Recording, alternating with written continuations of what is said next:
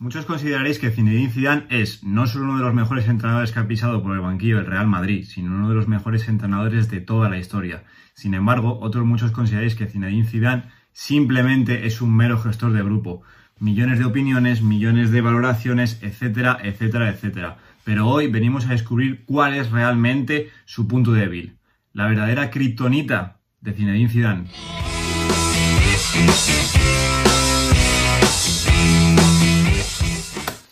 Digo, para muchos de vosotros, entre los que yo me incluyo, Zinedine Zidane es simplemente no solo uno de los mejores entrenadores que ha pasado por el banquillo del Real Madrid, sino uno de los mejores entrenadores de la historia. Es que su palmarés así lo acredita. Un tío que ha ganado tres Champions seguidas, dos ligas en cuatro o cinco temporadas y un montón más de títulos, como títulos más menores, vamos a llamarlo, pues simplemente eh, no se le puede catalogar de otra manera que uno de los mejores entrenadores de la historia por palmarés. Pero claro, hay otros muchos, entre los que yo también me incluyo, que dicen que Zinedine Zidane es simplemente un mero gestor de grupo, es decir, que no es un entrenador. Yo me incluyo en ese mensaje, pero lo que digo es que cuando Zinedine Zidane llega al banquillo del Real Madrid, lo que le hacía falta a ese grupo de jugadores no era un entrenador, ese equipo ya sabía cómo tenía que jugar, lo que le hacía falta era un gestor de grupo que les guiase bien en lo que tenían que hacer. Y para mí Zinedine Zidane, en esos años que está al frente del Real Madrid, dos temporadas y media, recordemos, entre las que se lleva tres títulos de la UEFA Champions League y una liga como los títulos más resaltados, pues para mí Zinedine Zidane el trabajo que hace es impecable, pero como gestor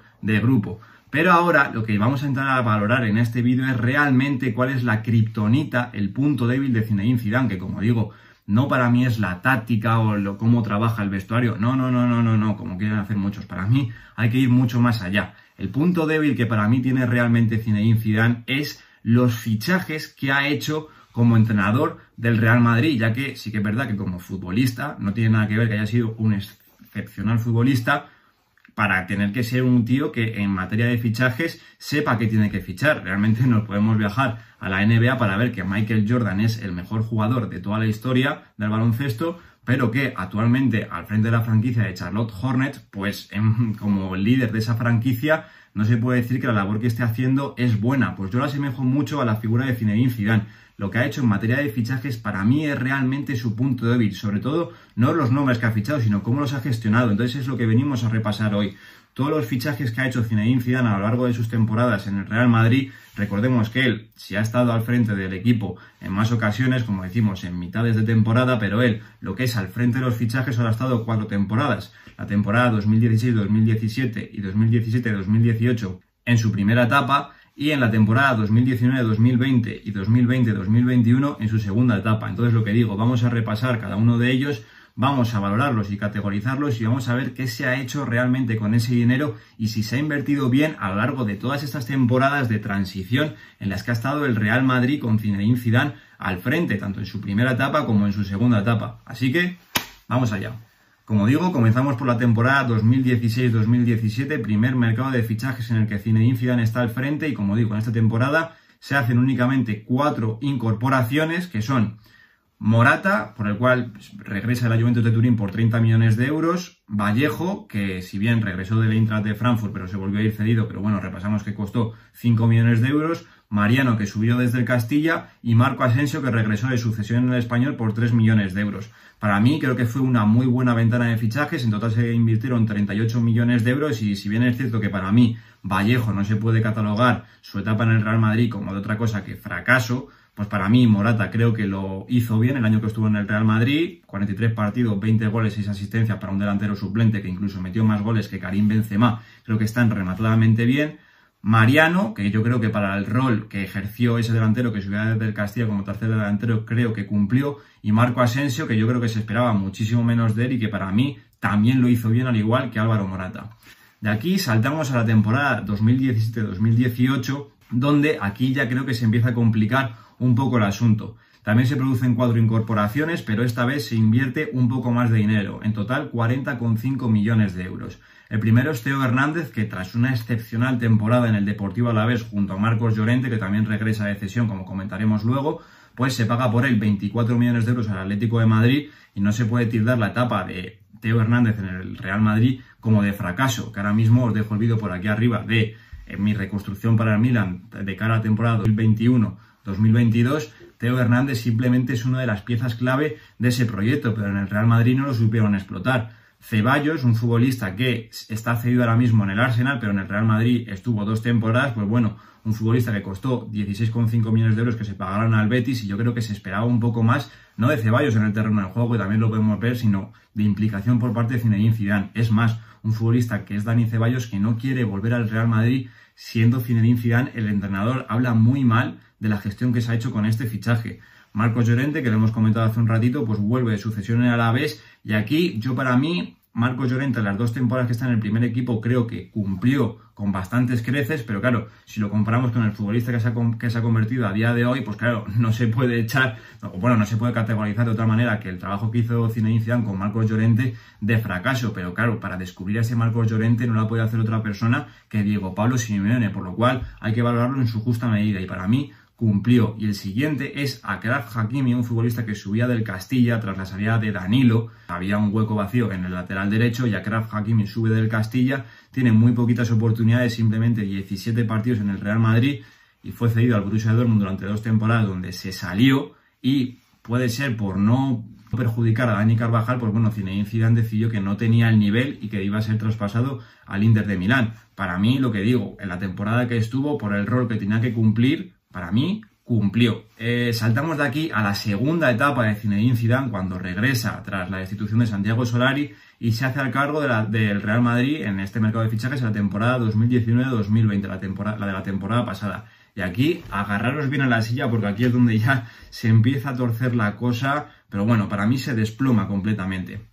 En total se produce un gasto de 435,5 millones de euros. Como digo, vamos a ver muchos nombres, en los que no solo se incluyen fichajes, sino vuelta de jugadores de cesión por el cual se pagó muchísimo dinero. Repaso rápidamente la lista. Hazard, Jovic, Militao, Mendy, Rodrigo, Rinier Jesús, Alberto Soro, Alfonso Areola, Cubo y James, que volvió de cesión. Es decir, todos estos suman 435,5 millones de euros. Y si bien para mí yo solo, comparando todos estos fichajes a la etapa de Zinedine Zidane, solo destacaría por encima de todos ellos como en la categoría de que la ha roto, porque no se esperaba esto de él y sobre todo por el precio que se pagó, ha sido el de Ferland Mendy, que se pagó 48 millones de euros al Olympique de Lyon, un futbolista del que no se esperaba nada, simplemente venía a cubrir un sitio muy difícil, una situación sobre todo muy complicada en la que Marcelo estaba cayendo en picado y Reguilón se marchaba cedido cuando lo había hecho excepcionalmente bien la temporada anterior. Y de aquí ya saltamos a la temporada 2020-2021,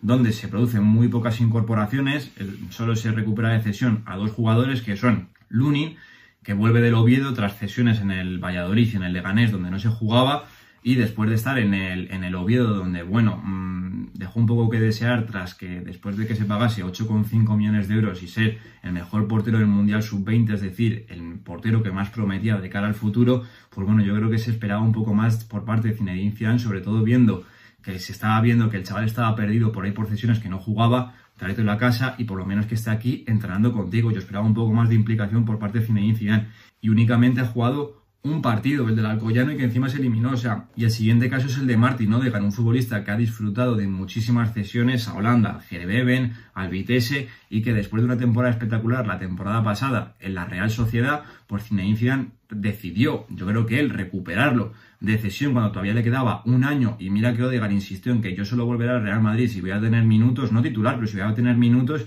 y es que Odegaard solo ha disputado nueve partidos en el Real Madrid, sí que es verdad que ha tenido cesiones, pero nueve partidos, ningún gol y ninguna asistencia, pues yo esperaba bastante más por parte de Zinedine Zidane. En total, os lo estaré dejando por aquí un repaso y la clasificación que he hecho yo de todos los fichajes que ha habido en la época de Zinedine Zidane, repito, las cuatro temporadas. Eh, aquí también estamos incluyendo muchos jugadores que venían de cesión y han sido traspasados o que subían del Castilla y que para mí se podían haber aprovechado de otra manera. Pero lo que yo resalto es que en 20 jugadores que ha fichado Zinedine Zidane se han gastado 525,3 millones de euros, que es una auténtica burrada. Y lo que me parece más burrada aún es que, según para mí, lo que yo entiendo es que los jugadores que a mí se han fichado, que para mí se han fichado y que han fracasado, se han invertido 339,5 millones de euros de los 525,3. Una burrada. Y que para mí, en este contexto de jugadores que se han fichado, el único que podemos categorizar como que la ha roto es Ferland Mendy porque le ha quitado el sitio a Marcelo, cosa que, bueno, no quiero tirar por tierra el trabajo de Marcelo, pero que yo creo que era una cosa bastante fácil de hacer y que ha costado 48 millones de euros. Pero lo que digo, repito otra vez, 339,5 millones de euros para mí han fracasado por parte de los fichajes que se ha intentado por parte de la Secretaría Técnica del Real Madrid. Pero es que es más, si estos 525,3 millones de euros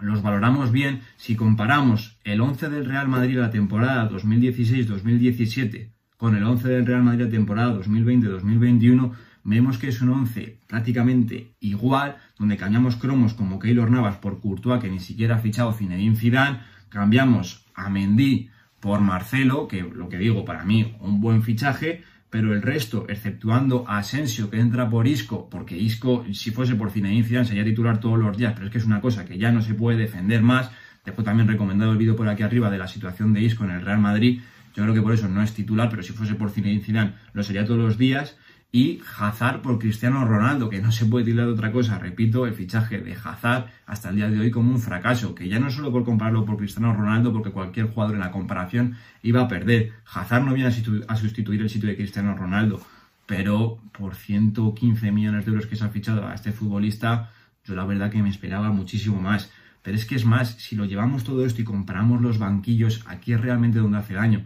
porque Zinedine Zidane se fue del Real Madrid diciendo que este grupo necesitaba un cambio y él no iba a ser responsable o no podía hacerse frente de este cambio, que lo comentamos también en el vídeo de la reconstrucción del Real Madrid, que comentamos un poco esta situación. Pero claro, si cuando te vas del Real Madrid vuelves y tu once tipo es exactamente el mismo, efectuando estos cuatro cambios, y te has gastado 525,3 millones de euros, es que realmente tienes un problema y es que la gestión que has hecho con el banquillo si se categoriza a Zinedine Zidane como un buen gestor de grupo, la gestión que se ha hecho en el banquillo no ha sido nada, nada, nada buena, porque se han ido jugadores por mucho dinero, pero se han fichado otros mucho por también mucho dinero, en total 525 millones de euros. Y es que lo que digo, si comparamos el equipo y la plantilla de la 16-17 con el equipo de la 2021, es que el banquillo no tiene ni punto de comparación. En la 16-17 encontramos Kiko Casillas, Yáñez, Nacho, Pepe, Coentrao, Danilo, Kovacic, James, Bale, Asensio, Lucas, Morata y Mariano. Un banquillo de ensueño. Y nos vamos a la 2021, que no voy a repasar el banquillo de que ha habido este fin de semana. Bueno, cuando estoy viendo este vídeo del anterior fin de semana contra el Huesca, que el banquillo, pues bueno, no quiero meterme, pero para un Real Madrid deja mucho que desear. Y el banquillo de lo que digo del Real Madrid, el, el banquillo tipo para esta temporada, podríamos decir que es Lunin, Militao, Nacho, Marcelo y Odio Zola Valverde e Isco, Vinicius, Rodrigo y Lucas y Mariano, contando las salidas de Odegar y de Jovic. Hasta aquí mi argumento, o mis argumentos, mejor dicho, sobre cuál es realmente la kriptonita, el punto débil de Zinedine Zidane como entrenador del Real Madrid. Repito, lo he dicho a lo largo del vídeo, que para mí indudablemente es uno de los mejores entrenadores que se ha sentado en el banquillo del Real Madrid y uno de los mejores entrenadores de la historia por títulos, pero lo que digo, cuando se fue, él se fue defendiendo una idea de que este grupo necesitaba cambios y él no ha sido capaz de producir esos cambios simplemente porque no tiene ojos para ir más allá. Por lo cual, yo sigo diciendo que esta plantilla necesita cambios, lo dije en su día, y por este es el motivo por el cual Zinedine Zidane no puede seguir al frente de la plantilla del Real Madrid, porque no tiene ojos para ver más allá de los jugadores que para él un día le hicieron elevarse a los altares del fútbol mundial. No tiene ojos para ver a los nuevos fichajes que se incorporan y que realmente son jugadores que con creces podrían cumplir o ser la nueva generación de futbolistas que impulsen al Real Madrid. Estos son mis argumentos, la valoración que he hecho yo de los fichajes del Real Madrid. Repito, no es una crítica a los fichajes que se han hecho, ni la valoración que ni he criticado, sobre todo cómo han rendido dentro del terreno de juego estos jugadores, sino la implicación que ha tenido Zinedine Zidane en, el desarrollo y en el potencial de los mismos, sobre todo porque la política de fichajes parece que va por un lado y que la idea de Zinedine Zidane va por otro. Por eso, para mí, Zinedine Zidane no puede seguir al frente del banquillo del Real Madrid. Dejadme en los comentarios si para vosotros creéis que este no es el punto débil de Zinedine Zidane o si tenéis otra valoración acerca de lo que, del trato que se ha tenido con los fichajes por parte de Zinedine Zidane. Lo dejo aquí. Un saludo.